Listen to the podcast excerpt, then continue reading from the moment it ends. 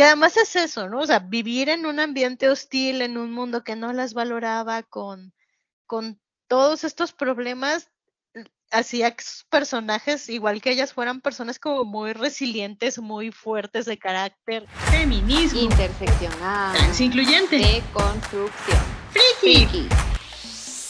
Cultura pop. Literatura. ¡Esto es Normal! Hola a todas, todes y todos y bienvenidos a un nuevo episodio de Fem Normal. Yo soy Merce Garcés. Y yo soy Edna Montes. Y vamos a retomar para este episodio los, las pláticas sobre autores que de repente hacíamos, porque ya tiene rato que no hacemos una. Creo que lo último fue como el de No es otro boom latinoamericano, que hablamos de todas las autoras maravillosas contemporáneas a las que hemos tenido el placer de leer y conocer en, en nuestra vida. Quisimos dedicarle un episodio a un grupo de autoras que fue muy importante para nuestra formación son las hermanas Bronte. Ah, qué decir de las hermanas Bronte. Es que siempre es como su historia es tan grande y tan complicada que es como difícil saber por dónde empezar. Empezar por lo clásico así de nacieron en Inglaterra. Eso ya lo saben, siglo XIX nacieron en Inglaterra, todas murieron jóvenes porque eso era lo que se acostumbraba. No, no era costumbre, oigan, es que sí tenemos que aceptar y dejar de romantizar que el hecho de que eh, muchos autores del siglo XIX murieran joven no era porque eran los artistas azotados y así, o sea, había enfermedades que no tenían cura. y eso, por desgracia, fue lo que le pasó a esta familia, o sea, la tuberculosis fue su maldición. Y suena súper feo decirlo porque esa, esa enfermedad ya tiene una vacuna. Por el amor de Dios, vacunen a sus hijos en honor a las Bronte. Sí, díganle eso sus bendiciones. Lo hago por ti, para que te acuerdes de ellas. No, pero además son gotitas, ¿no? Creo que no es de las vacunas inyectadas. Sí, el punto es que no ya sé, puedo estar equivocada, pero ya es súper curable. Es así como, pues tengo tuberculosis, tome estos antibióticos, señor, que le vaya bien. Sí, o sea, no es necesario. No es necesario revivir ciertas enfermedades, ¿eh? ¿Eh? Pero bueno, ok, hablemos que eran seis brontes originalmente, por desgracia, dos murieron muy, muy jóvenes, la mayor y la menor, eran este, María y Elizabeth, me parece pero la hermandad literaria, eh, las que siempre tenemos en mente cuando decimos las Bronte, pues son Charlotte, Emily y Anne, y siempre de pilón meten a Branwell. Esa es la opinión. Tengo, tengo una relación complicada con Branwell.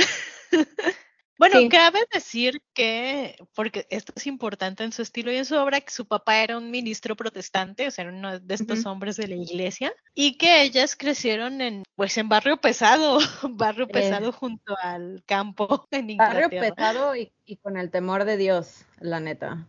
Y es muy obvia, e, es muy obvio en su obra, creo que sobre todo en la de Emily, como que ella era la más antipapista que se me hace muy chistoso que el papá haya sido protestante porque él es irlandés, o sea, irlandés humilde, bueno, nació en Irlanda del Sur, fue como creo que su familia fue granjera, humilde y pues él tuvo oportunidades de estudiar y le dieron becas y se fue a Cambridge. También fue escritor, sí llegó a publicar algunas cosillas, yo creo, y pues eso fue como básico para que las hermanas crecieran rodeadas de libros. Si hay algo que le podemos dar al papá, es que nunca les negó la educación. Sí, que, también habría que decir que los biógrafos de las hermanas dicen que el don era un don muy, como muy frugal, muy estricto y medio pesado en él.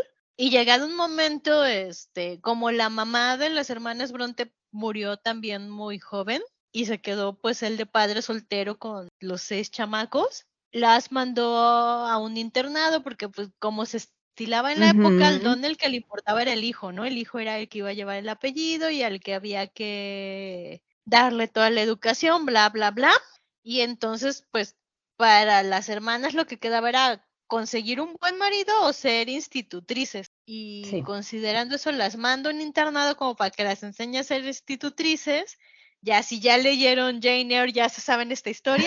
sí, que es, eh, bueno, voy a adelantar, pero Jane Eyre es mi novela favorita de la hermandad. Eh, me cambió y me revolucionó la vida. Bueno, yo cuando la leí no sabía que estaba basada 100% en la experiencia en el internado de Charlotte, o sea, de todos los abusos que había cómo los tenían en la pobreza, porque pues como dijo Edna, era- eran de barrio pesado, el señor era pobre, o sea, eran una familia pobre, y pues el internado al que lo los mandaron era de calidad, ¿no? Por decirlo de algún modo bonito. El estereotipo de internado parecido a un asilo existe por algo. sí trataban mal a todos estos alumnos que venían por caridad, o sea, sí los tenían en condiciones no higiénicas, los maltrataban físicamente. También era una época en donde el castigo físico era lo normal, ¿no? Podemos decir que al menos hemos avanzado en eso. De hecho, en este internado fue donde se, se les pegó la tuberculosis a María y a Elisa. Las mandaron a casa y murieron así al poco tiempo. Sí, que te- además, te- spoiler, pero ya tiene más de 100 años. Entonces no es Entonces no spoiler. es spoiler. Este, la, toda esta historia de cuando Jane, a Jane Eyre se le muere su amiguita querida del internado, que era como su hermana, está basada en, en lo que la misma Charlotte sintió cuando se murieron sus hermanas en el internado, ¿no? Pero bueno, después que se murieron las dos, así con semanas de diferencia, como que al papá se le prendió el foco y dijo, ay, como que no las tratan bien, si mejor las regreso a la casa. y como, gracias, señor. Y entonces, bueno, la, Sí. regresa a sus hijas a la casa y entonces ya se dedica a él como a educarlas en casa, pues a las que le quedan, a las tres que le quedan y al hermano. Y es muy importante esto porque aquí fue cuando empezaron a escribir. El señor era vicario cura padre del pueblo de How- no, ¿cómo se pronuncia? Espérenme. Hayworth, en este North Yorkshire o no, West Yorkshire. Sí, West, o sea, Yorkshire del oeste. Eh, de hecho, esa, esa casa eh, está convertida en un museo en donde eh, la maneja eh, una asociación civil que se llama el Bronte Parsonage Museum y ellos están dedicados a mantener la obra y vida de estas mujeres vivos durante el tiempo que se pueda. Ellos le han dado mantenimiento a la casa. Incluso muchos dicen que está mil veces mejor a como estaba cuando las Brontes vivía ahí. pues obviamente, ¿no? Le están metiendo, le metieron un chingo de varo. Y es importante este pueblo porque eh, Yorkshire está al norte de Inglaterra. Y es justo esta área donde están los páramos y estos paisajes nebulosos, pantanosos, hermosísimos, muy propios del norte, que están presentes en toda la obra de las Bronte. O sea, si han leído o visto alguna de las películas de Cumbres Borrascosas, saben exactamente qué paisajes es. Entonces cuenta la leyenda que las hermanas, después de estudiar, se iban a caminar por los páramos se sentaban a ver el paisaje y así poquito a poquito se empezaron a llevar plumas y hojas y empezaron a escribir como sus primeros cuentos, entre todas ellas como que platicaban y pues empezaron a apoyar para desarrollar esta habilidad literaria. Porque aparte lo maravilloso de esto es que a todas por igual les encantaba leer y les encantaba escribir. Entonces como que siendo hermanas, habiendo vivido tragedias familiares desde tan corta edad, pues fue una fue un ambiente que propició la creatividad.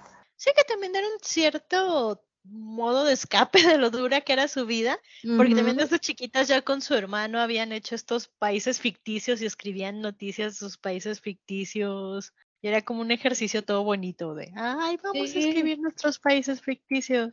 Eh, considerando lo estricto que era el papá, pues no es difícil entender por qué empezaron a crear historias, ¿no? Pues necesitaban ese escape. El señor no las dejaba leer las novelas de moda o los romances de moda o las, incluso ni las novelas góticas que iban saliendo poco a poco. Anne Radcliffe, que fue una gran precursora, empezó a publicar en esta época, pero pues las Bronte no tenían permiso de leer esas novelas.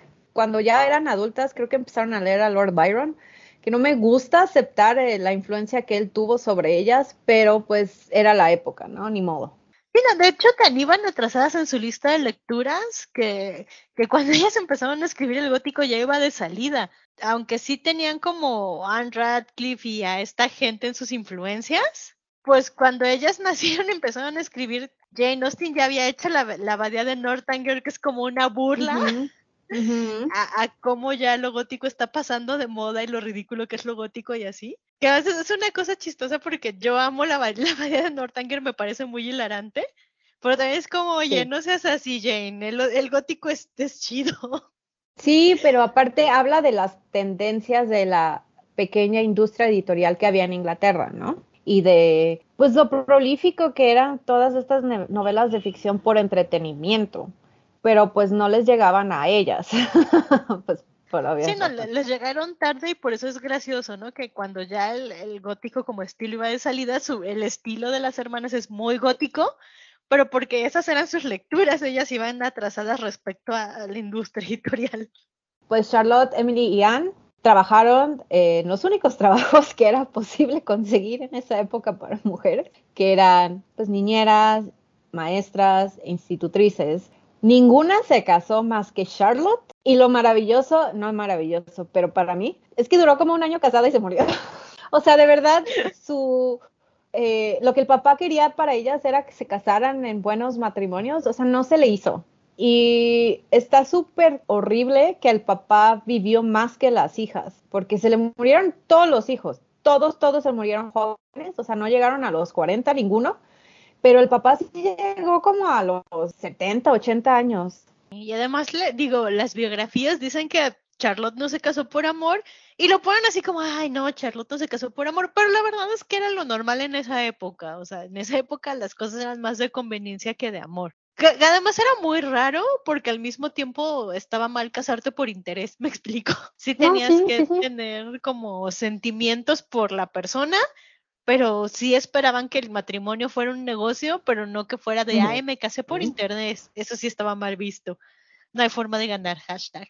No estaba bien que lo hicieras público, aunque todo el mundo lo hacía, ¿no? Es como de esos secretos a voces, que todos chismean, pero pues... eh.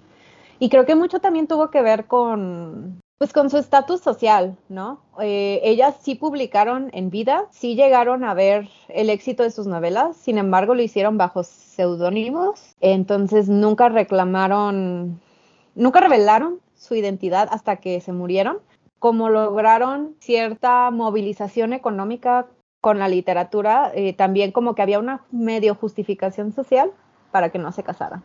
Aquí tenemos que hablar del hermano. Tenemos que hablar del hermano.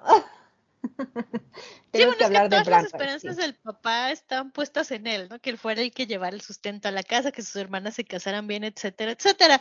Pero pues la verdad es que eh, el de menos talento literario ahí era él. Hizo, hizo intentos literarios, pero no le fue bien. Y pintorescos. Y- O sea, sí pintaba. Dicen que pintaba. Sí, pero como que no le fue muy bien. No, o sea, como que de los cuatro era el que menos logró, la neta. Pues es que también, o sea, tus hermanas son Charlotte, Emily y Anne Bronte. O, o, no mames, ¿cómo vas a superar eso? Sí, no, no, pero además, el, el caso es que pues el chavo tuvo problemas con el alcohol y con las drogas. Problemas en general en la vida, era medio patancillo él. He visto que todas las hermanas como que le echaban muchas flores al Branwell, que no sé si era como por la época de, bueno, como él es el, el hombrecito, pues lo tenemos que atender, por decirlo de algún modo, pero pues como que sus hermanas no lo, no lo bajaban de genio, ¿no? Y, pues decían que él era el mejor y la chingada. No es cierto. Cuando Anne eh, logró un puesto bueno, porque eh, sí la contrató una familia muy adinerada de la zona como institutriz para los hijos, ella le consiguió a Branwell el puesto de maestro de músico, porque pues obviamente su hermano quería que triunfara en la vida, pero pues ahí va el pinche Branwell a enamorarse de la jefa, o sea, de la mamá de los niños, y tuvo un amorío, como, un amorío bien loco, como de dos años y tantos, y como la mujer no se divorció ni se separó, pues cayó más en la bebida y luego se le pegó la tuberculosis y se murió. Y pues Anne sí salió como muy afectada por todo el desmadre de su hermano, que hasta su última novela, la de The Hall of... Fue el nombre ahorita. la inquilina de Wilfrid Hall. A esa. Está basada en su experiencia con Bramwell. Y eso hizo enojar muchísimo a sus hermanas, porque sí tocó el, el alcoholismo, o sea, como que sí mostró así el alcoholismo como era, y eso se les hizo como a las hermanas de muy mal gusto, como que no querían esa novela. Bueno, pero eh, la verdad es que Anne era como de las hermanas la que era como tenía la fama de ser más no salvaje necesariamente, pero sí más aventada. O sea, la que Pero sí las críticas sociales más fuertes, más punzantes, con más potencia. O sea, ella era más liberada, digámosle. ella era como la más progresiva en- dentro de lo que se puede de la época. Pero sí, a mí me, me saca mucho de onda que, que para describir, o sea, como cuando tú lees cosas de las hermanas y llegas a Anne, o sea, sí usan mucho esa palabra, o sea, salvaje, como adjetivo para Anne, y siempre, eso siempre me ha llamado la atención. Pero ya cuando entiendes el contexto histórico-cultural en el que crecieron, dices, no, pues sí, se les ha de haber hecho bien pinches. Era la oveja negra, básicamente. Básicamente. Sí, no, digo, a mí me gusta, o sea, como si reclamas esta idea de salvaje para Anne, como pues esta cosa de, sí, del contexto, ¿no? De alguien que no, no puede ser domesticado, que no está dentro de la buena sociedad, sino que es otra cosa aparte. Me gusta, es como, sí, sí puedo con eso. Seamos más salvajes todos. Seamos salvajes como Anne Bronte. A la que parentificaron más fue a Charlotte, porque era la mayor, era la que cuidaba a todos, y pues era la que apoyó y como que movilizó a las hermanas a que se atrevieran a publicar, ¿no? Como que ella organizó los manuscritos, como que se editaban entre ellas, pero pues Charlotte era como la mamá de ellas. Sí, y como fue la que más vivió y la que sí se casó y todo, es, la que tiene como más obra que logró publicar. Y ahorita que ya estamos hablando de publicar, importante decir que como en esa época las mujeres no podían publicar, o bueno, era difícil, o sea, sí Era hubo muy quienes lo lograron, pero la mayoría o, era porque venían como de familias muy acomodadas y podían darse ese lujo, o porque de plano tenían que publicar o anónimo o bajo un seudónimo masculino, entonces las hermanas Bronte primero publicaron bajo seudónimos masculinos. Sí, y me encantan sus seudónimos porque todas buscaron nombres que sonaban o hacían ilusión a sus nombres, entonces es bien fácil saber quién era quién. O sea, Sí, porque eran, además son las mismas iniciales. ahí son las mismas iniciales, o sea, eran Currer, Ellis, Acton, Bell, Charlotte, Emily, Anne, Bronte. Obviamente Sí, a nosotras dos hermanos. se nos hacen muy obvias, pero pues eh, en esa época yo creo que nadie se lo imaginaba, ¿no? De hecho, cuenta la leyenda, hay muchas leyendas aquí y pronto hablaremos por qué. Eh, cuenta la leyenda que Charlotte y Anne decidieron así, le vamos a confesar al editor que somos mujeres y que la Emily estaba así de, no, no mames, se nos va a acabar la carrera. Y no quiso hacerlo, pero eh, Anne y Charlo- Charlotte viajaron a Londres a conocer a su editor, que aparte el editor estaba súper encantado con el trabajo que le mandaban, él era así como, hizo mucho por vender su obra y llegaron a presentarse con él. Se sacó tanto de pedo de que fueran mujeres que fue así como el shock más grande de su vida. Y fue tanto el shock que supuestamente las llevó a ver una ópera en, esa noche en Londres porque fue así como de, no mames, son mujeres, las tengo que tratar así de reinas, ¿no? Pero que después de eso, como que él siempre supo que fueron mujeres y que no tenía ningún problema conseguirlas publicando. Pues no, el dinero, el dinero. No se permitía a las mujeres este, escribir. Y además, pues había, por ejemplo, como la obra de Anne, que era muy eh, provocadora y que además la gente no sabía que era mujer, pero se desataron críticas, ¿no?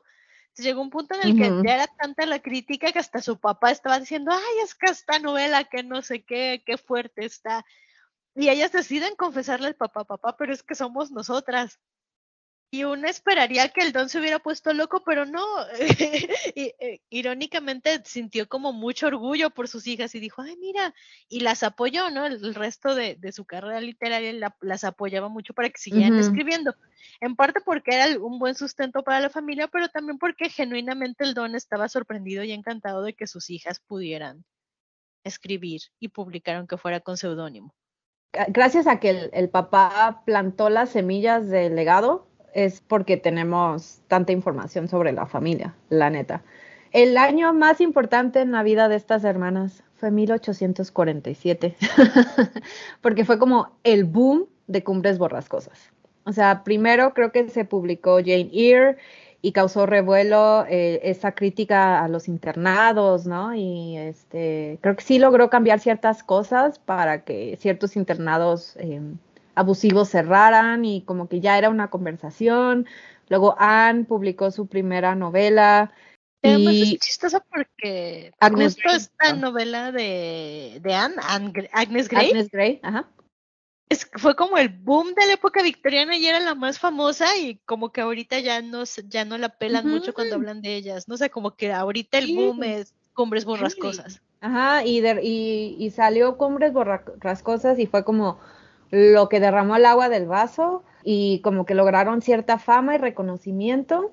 Y hasta la fecha, como dice Edna, Cumbres Borrascosas es como, dices, las Bronte y al menos se sabe en el título de una novela, ¿no? Ya es subjetivo de cada quien que decide cuál es la mejor, cuál le gusta más. Cumbres Borrascosas no me disgusta, al contrario, creo que la ambientación es increíble, pero sí me causa mucho, mucho, mucho, mucho conflicto que hay gente que romantiza Heathcliff. ¿Cómo les explicamos, amigos? Creo que es culpa Sí. de Crepúsculo también, ¿eh? En buena parte de esta romantización de Heathcliff es culpa de Crepúsculo. Lo voy a volver a decir, es culpa de Crepúsculo. Por si no les No quedó claro. Crepúsculo. Es culpa de Crepúsculo. Para los que nunca leyeron Crepúsculo y tuvieron esa dicha, el libro favorito de la protagonista de Bella Swan es Cumbres Borrascosas. Y siempre cita este capítulo en el que la protagonista es algo así como su alma y la de él son la misma. Pero la verdad es que todo, todo es muy toxicoso y muy duro ahí. O sea, no hay nada que romantizar, pero, pero then again, Crepúsculo está romantizando un vampiro que te ve mientras duermes. Entonces. Y sí hay mucho romance, mucho tumulto en Cumbres Borrascosas, pero a mí siempre se me ha hecho claro que Heathcliff no era buena pareja para la protagonista, que era muy violento y bueno, no es spoiler, pero tampoco les quiero contar el final si no la han leído y si no la han leído, ¿qué les pasa? ¿Qué hicieron en la adolescencia? pero tiene más de 100 años. Ujú, Ya sé. ya no es spoiler. No, pero es que además es gracioso porque sí, creo que cuando, o sea, para las que fuimos adolescentes en los noventas, primeros dos miles, ajá. este, como que, y además éramos, este, la chica triste, como que la chica triste Starter Pack tenía una copia de Cumbres Borrascosas y otro de Jane Eyre ahí, entonces era como muy imposible no leerlos. Ujú, sí, y de hecho ha habido, es como ya creo que ya Cumbres Borrascosas es parte del erario de cultura popular, porque la han adaptado un millón de veces a pelis. La que a mí más me gusta es la que salió como por el 2012, que hicieron un Heathcliff negro y todo el mundo estaba levantado en armas. Pero la neta, esa película está muy, muy, muy, muy, muy bien hecha. Si yo les fuera a recomendar una adaptación, les recomendaría la del 2012. Sí, eh, la verdad es cierto, ¿no? O sea, ya es tan parte de la cultura pop que mucha gente nunca ha leído Cumbres Borrascosas, pero sabe de qué va Cumbres Borrascosas, o al menos tiene una idea general. Y además hay una canción de Kate Bush, Sí, que fue su debut. Yo no sabía que Wuthering Heights había sido su debut. la compuso a los 18 años. Sí, está cabrona esa Eh, mujer. Y yo, Kate Sí. Bush para otro episodio. Ok, entonces ya establecimos que sí vieron su popularidad, pero no disfrutaron de ella completamente porque no se desenmascararon. Eh, de hecho, creo que hasta corría el rumor de que el Branwell era el que escribía esto y, pero no quería decir, a lo cual nosotras nos reímos mucho en su cara, porque obviamente no. De nuevo, existía este estigma, ¿no? Porque fue una de las hermanas quien fue Anne o Charlotte. Tenían un amigo poeta, cuyo nombre no recuerdo y no importa, señor. Le escribió así de, oye, es que tenemos esta novela y estaba muy buena. Y él dijo, ah, no, sí está súper bien, pero ¿qué creen? Este, la literatura no es ocupación de mujeres ni debería serlo nunca. Sí, ¿Qué creen? las mujeres solo podían hacerlo de hobby para no perder de vista sus responsabilidades en el hogar. Y Mm, por eso no- nos- ni nos importa acordarnos del nombre de ese señor.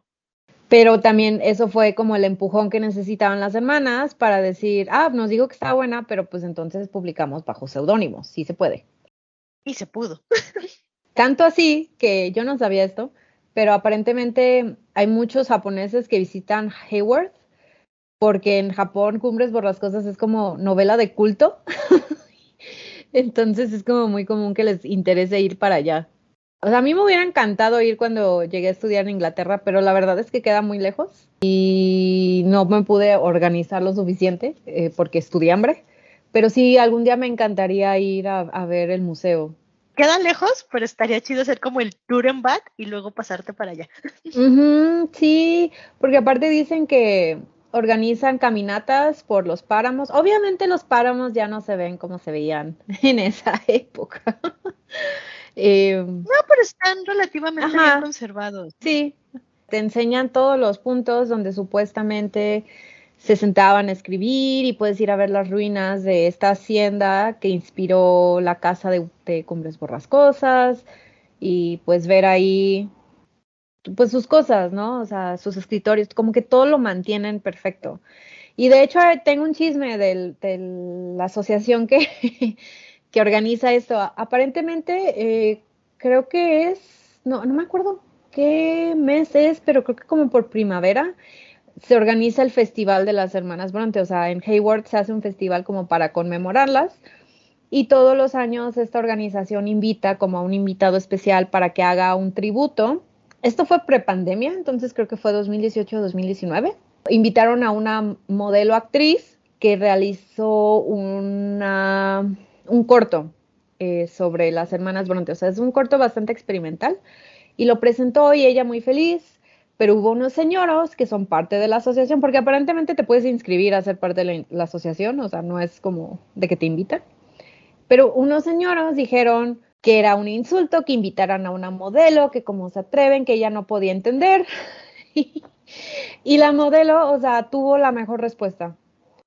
Básicamente les dijo, me sorprende cero que haya gente haciendo gatekeeping a las Bronte sin aceptar que eso fue lo que la industria de, la industria editorial les hizo a ellas en su tiempo. O sea, es exactamente lo mismo. Y ya, como que el, el señor que estaba armando esta revuelta, eh, creo que amenazó con renunciar a la asociación. No sé qué pasó, no me interesó, pero dije, es que sí es cierto. Esto que vivieron las Bronte, el gatekeeping, el mujer, regrésate a tu casa, ¿cómo te atreves a tener opiniones? Eh, no quererles creer que una mujer fue capaz de escribir algo tan eh, gótico, oscuro, violento como la obra de las Bronte, sigue sucediendo hasta el día de hoy. Y la ironía se cuenta sola, que la asociación que defiende el legado de las Brontes se lo haya querido aplicar a una invitada. Es como, bueno, la hipotenusa final de cuentas. Totalmente la hipotenusa. Desafortunadamente, la tuberculosis atacó y perdimos a Emily y a Anne primero. Sí, súper triste. Así que además eso es importante porque una vez que ya al fin decidieron desenmascararse y se nos murieron, estaba este estigma de, ah, no, solteronas horrendas que escribían estas novelas provocadoras. Y entonces fue el trabajo de Charlotte, que era la que quedaba viva, decir, no, mis hermanas eran puras castas virginales, vírgenes dedicadas a la literatura y el arte, que es un poquito demasiado, hay que admitirlo. Sí, porque sí tuvieron romances. O sea, sí hubo romances por ahí, no, no tan puritanos, pero bueno, Charlotte quería preservar la imagen de las Bronte. Y, y finalmente era una movida comercial, ¿no? O sea, sí tenía que contrarrestar esta imagen, en particular porque Emily era así, si Anne era salvaje, Emily era excéntrica. Entonces, como que sí había que contrarrestar toda esta mala idea de mujeres solteronas dedicadas a escribir y darles como algo más socialmente aceptable que pudiera garantizar que iban a preservar su obra, ¿no? Y que iban a preservar sus nombres. En cuanto murió Charlotte, eh, un año después de casarse, no se les olvide, porque aparte se casó con un hombre muy parecido a su papá y eso a mí me conflictuaba mucho. Pero bueno, era lo que había, ¿no? Cuando ella murió, el papá fue el que decidió contratar a esta biógrafa, que fue como la primer biógrafa oficial, que se llamaba Elizabeth Gaskell, que creó la mayoría de los mitos de las Bronte que conocemos hasta el día de hoy, ¿no? Muchos se han refutado, pero a final de cuentas la imagen que tenemos de ellas tres proviene de estas primeras biografías, que ella sí se metió de lleno a entrevistar gente, creo que hasta las llegó a conocer en vida un poquito, pero sí se esmeró en como, pues echarle crema a sus tacos para que quedara bien la historia, ¿no? Porque había que entretener. De nuevo, o sea, era como proteger el legado de sus hijas, de cierto, de cierto modo. Porque también una de las cosas que hacen que las Brontes sigan siendo vigentes hasta ahora. Eh, además de su obra, por supuesto que tiene un gran valor. Tiene que ver con este asunto de que eran misteriosas, ¿no? A lo mejor su vida fue muy, muy anodina, pero toda esta obra de misterio y de mitos y de cómo se cada determinado tiempo se pues les hacen rebranding prácticamente, ¿no? O sea, la, la idea de las Bronte que teníamos cuando Elizabeth Gaskell hizo su biografía. Es muy diferente ahora y era muy diferente en los años 20 y así, no sé, cada cierto tiempo hay una, una Mm. nueva capa de, de estudios y de investigación que, le- que le hace el rebranding a las Bronte.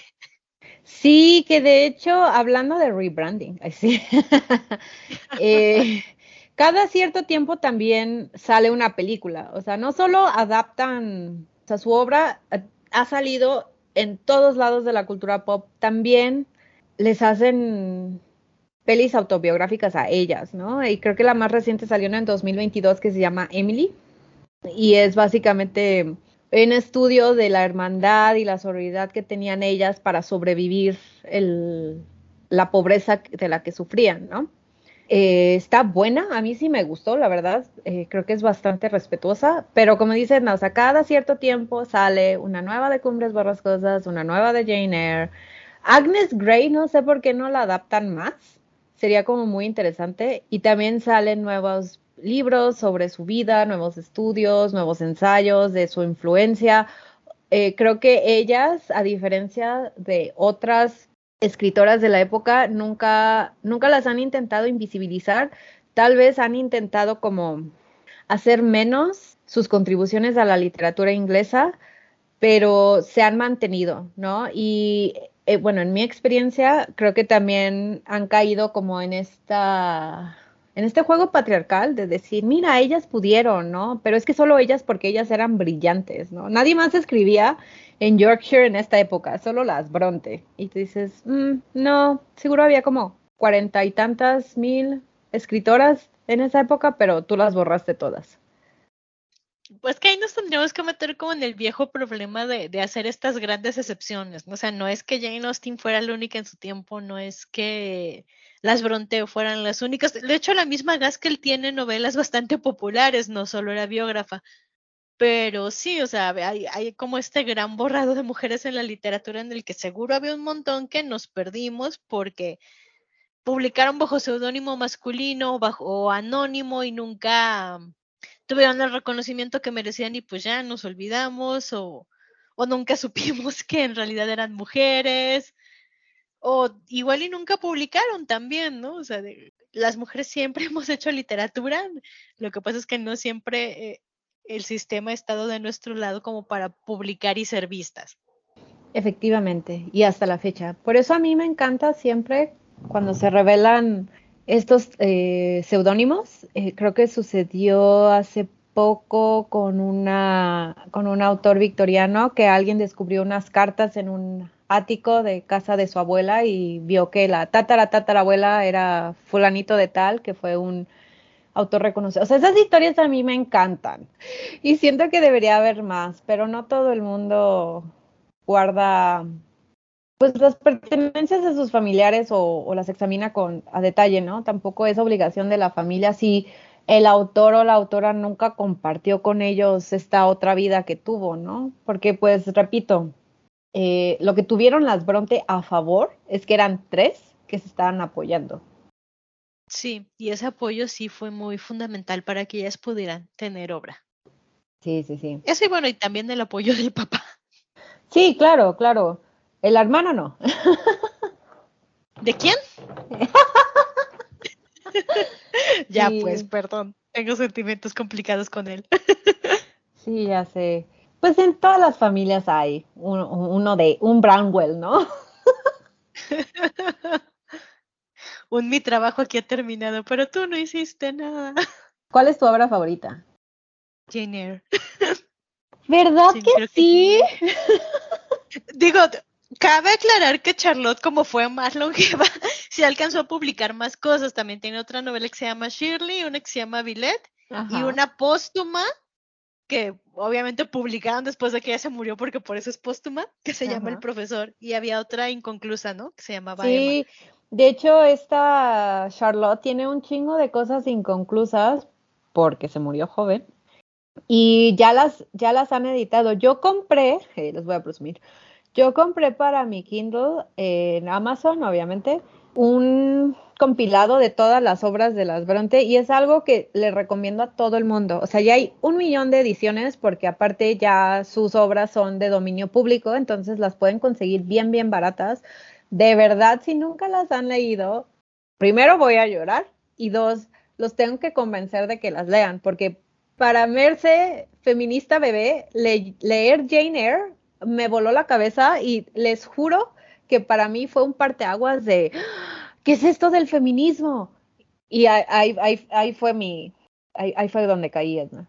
Como que ya lo dimos por sentado no lo hemos mencionado en este episodio, pero lo cierto es que ellas eran, pues probablemente no necesariamente feministas con todo lo que implica ajá. la carga del término y por, por el tiempo en el que vivieron, pero ciertamente siempre fueron muy reivindicativas de los derechos de las mujeres. Y, y sí, sus protagonistas tienen est- esta cosa, ¿no? O sea, por ejemplo, Jane Eyre, que todo el tiempo se la pasa diciendo, y soy fea, pero soy muy lista, y además es una buena persona con, una- sí. con un, un carácter, que además es eso, ¿no? O sea, vivir en un ambiente hostil, en un mundo que no las valoraba, con, con todos estos problemas, hacía que sus personajes, igual que ellas, fueran personas como muy resilientes, muy fuertes de carácter, y, y ves eso en su obra y, y te lo transmiten, pues está ahí, no, no hay forma de negarlo. Yo pensé que era obvio que eran feministas cuando empezamos este episodio, pero tiene razón, o sea, el feminismo como tal no existía en su época, faltaban años, milenios para que, bueno, no milenios, Bueno, no, saben, milenios no. para que ellas supieran es, qué era eh, la liberación femenina, no, ella- a eso sí no les tocó vivir. Eh, aunque me encanta Jane Eyre, no soy muy fan de las adaptaciones. Creo que el monólogo interno del personaje principal es súper importante para, para la obra, algo que las películas no terminan de traducir por completo. Creo que la última que hicieron fue la que tenía Mia, Mia- voy, a, voy a pronunciar este nombre muy mal, disculpen, Mia Wasikowska y Michael Fassbender como protagonistas. Tienen que saber que el, jefe de la Jane Eyre era horroroso, o sea, horrible, y eso es parte muy fundamental de la obra. ¿Y en, en qué mundo Michael Fassbender va a hacer eso? También tendríamos que hablar de la pobre señora en el ático. Yes, de aquí originó ese estereotipo. Sí, o sea, justicia para la pobre señora que no tenía la culpa en el ático. Todos, sa- bueno, no sé si todos sabemos, yo estoy generalizando de nuevo, pero en Hollywood existe esta cosa que es eh, la, la belleza adaptacional, ¿no? Entonces de repente hay personajes en los libros que no son nada agraciados, pero que Hollywood como solo tiene gente bella trabajando ahí, los pone como a todos los protagonistas tienen que ser este eh, extraño, oscuro, alto y hermoso. Pero pues en el libro nadie es hermoso, gente. Es gente inglesa de los páramos. Eh, Es muy importante. Aparte, eh, generalmente cuando hay alguien feo, horrible o algo, o sea, con esas descripciones tan puntuales en los libros, es por algo, ¿no? No es así como de, ah, sí, es como, o sea, yo sé que no es un buen ejemplo, pero ni modo, es el que tengo ahorita a la mano. Tyrion Lannister en los libros de Game of Thrones es espantosísimo aberración de la naturaleza. Yo no tengo nada en contra de Peter Dinklage, él hizo súper buena, súper buen trabajo con ese rol, pero nada que ver. O sea, lo único que respetaron fue el enanismo. Sí, que, que además, de nuevo, o sea, en Jenner sí hay un motivo por el cual este señor es feíto, pues. Tampoco es como, ay, queremos que sea feo, ¿eh? O sea, no es un capricho. No, no es un capricho que va de la mano con lo que hace con su esposa, eh, que donde nació el estereotipo de la mujer en el ático de eh, que usa el patriarcado, Sí, ¿no? De pues si estás, en el- ajá, si estás loquita, pues te van a encerrar, ¿no? Y si no pueden encerrarte en un asilo, pues te van a encerrar en el ático de tu casa. Lleva más de 100 años, no es spoiler, gente. Sí, eh, y es importante que sepan de dónde salió el estereotipo. Salió de aquí. No era la intención de Charlotte Bronte, créanme, pero como que el patriarcado vio algo que le convenía y se fue corriendo con la imagen. Sí, digo, es, es más profundo que, que nada más, hay el patriarcado, o sea, sí tiene que ver con estas ideas sobre la salud mental en la época en la que ellas vivieron, tiene que ver con no tratar a las mujeres como sujetos de derecho, por ejemplo, con los matrimonios arreglados. Tiene muchas aristas, es muy Sí, interesante muchísimas. para otro capítulo. Pero sí, sí es cierto que todos dijeron, sí, lo que en el ático, yay. Así de tenemos una solución. ¡woo! Esa no era una solución. que Don Rochester tenga a la mujer en el ático también tiene mucho que ver con el gran conflicto moral de Jane Eyre cuando se enamora de él, ¿no? Y no pueden estar juntos because reasons, como este ojete mes que encerró a su esposa en el ático a morir. Sí, Y gaslightó a Jane Eyre todo el tiempo, ¿no? ¿Ruidos? ¿Qué? ¿Qué ruidos? sí. Y muestra muy, muy bien este tipo de violencias pasivo-agresivas de te voy a controlar, te tengo que controlar. A menudo se manejan muchas de las obras de las hermanas Bronte como si fueran una especie de romance. Así solo como las de Jane Austen. mujeres. Ajá. Ajá. Como, ah, pues eran mujeres que escribían en esa época, esto debe ser un romance. Y no es que no, no tenga elementos románticos en la trama, es que eh, son cosas mucho más profundas, ¿no? Que Sí. además a mí me enoja mucho porque, por ejemplo, no, no va, la gente no va por la vida diciendo, ay, Grandes Esperanzas de Charles Dickens es un gran romance. De inmediato dicen, ah, no, es una crítica social que ña, ña, ña, pero tiene Ujú. elementos de romance. Y es como, ah, pero las Bronte y Jane Austen sí son, ay, es un gran romance, ¿verdad? Cuando Ujú. es equiparable los temas que les interesaban. Sí hay elementos románticos, como dices, sí hay, o sea, lo gótico se presta a eso y sí hay unas relaciones muy carnales, muy intensas, muy violentas en estas obras, pero no las puedes sacar de su contexto y creo que, al menos para mí, en mi experiencia, porque yo sí he intentado leer estos textos que me formaron, no solo las Bronte, otras novelas que como que me impactaron de niña y adolescente ya como adulta para ver si se sostienen o, para ver si las percibo igual, porque un libro se, de- se lee diferente dependiendo de tu edad. Es una lección muy importante como lectora y escritora. Eh, y las Bronte, su obra se sostiene súper bien, tienen elementos modernos, o sea, es súper triste decir, es, es triste decirlo, pero que se sienten modernos y actuales y aún así las siguen reduciendo a romances, cuando de romances no, cuando, o sea, no son novelas románticas, eso es a lo que me refiero, o sea, romance tiene mucho, pero no son novelas románticas, o sea, no sabes los reclamos que he recibido cuando al fin con, cuando al fin convenzco a alguien de leer Cumbres Borrascosas y creen que están leyendo una novela romántica y ven toda la violencia y se quedan así de, oye, ¿por qué me recomiendas esto? Y yo, porque es un clásico. Merce baja del ático, porque es un clásico. Sí, porque así como me van a obligar a leer a Gabriel García Márquez, yo las voy a obligar a leer a las Bronte. Suena justo. Ay, no. No, pero digo, más allá de, de- del asunto, creo que, eh, porque yo también soy así como, oigan, el romance no es simple, incluso si el género es un romance, cualquier cosa que tenga que ver con el amor romántico, marca registrada, tiene muchas aristas, ¿no? No, y no es enchilada escribir una novela nomás porque es romance, uy, ya es sencillo, no.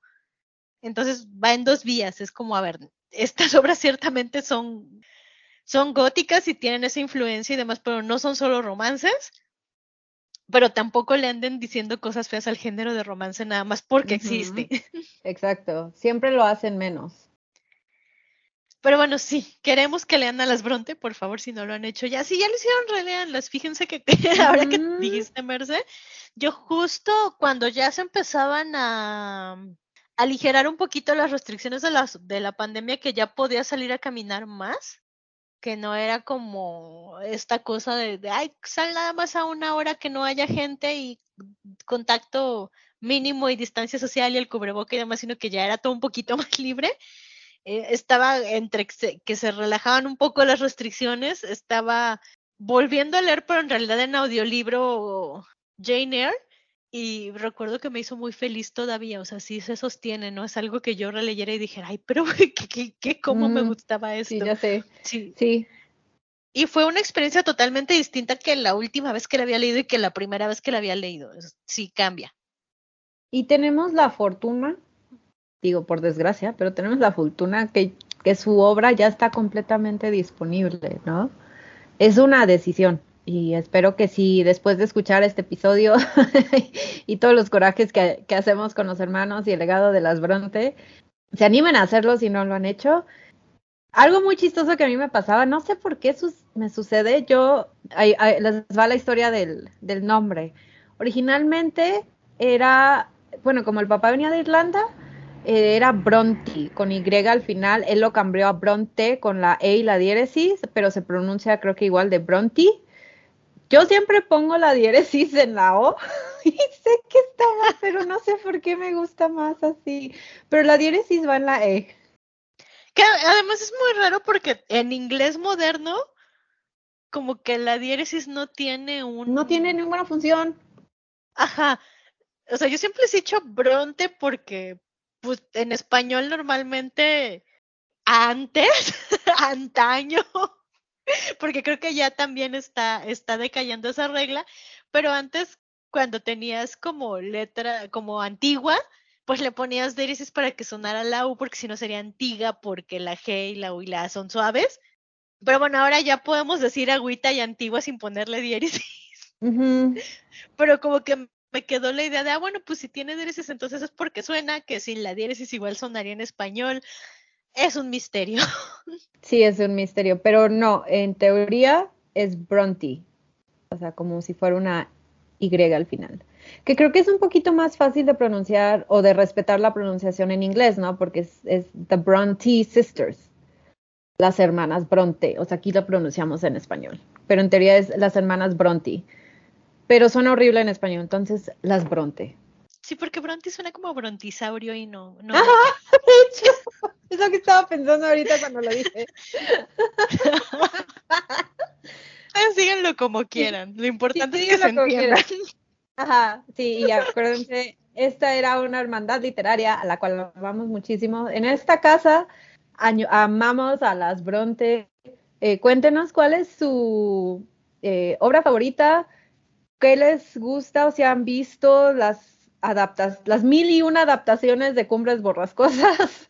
Este, o qué, qué fue lo que las atrapó de, de esta historia de las hermanas. Muchas gracias por prestarnos sus oídos por seguirnos escuchando. Ya casi acabamos la sexta temporada. Muchas gracias por los cafés donados, por visitar nuestra página femnormal.com.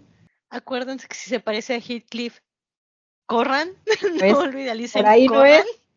50 Ajá. banderas rojas. Y nos escuchamos a la próxima. Bye. Bye.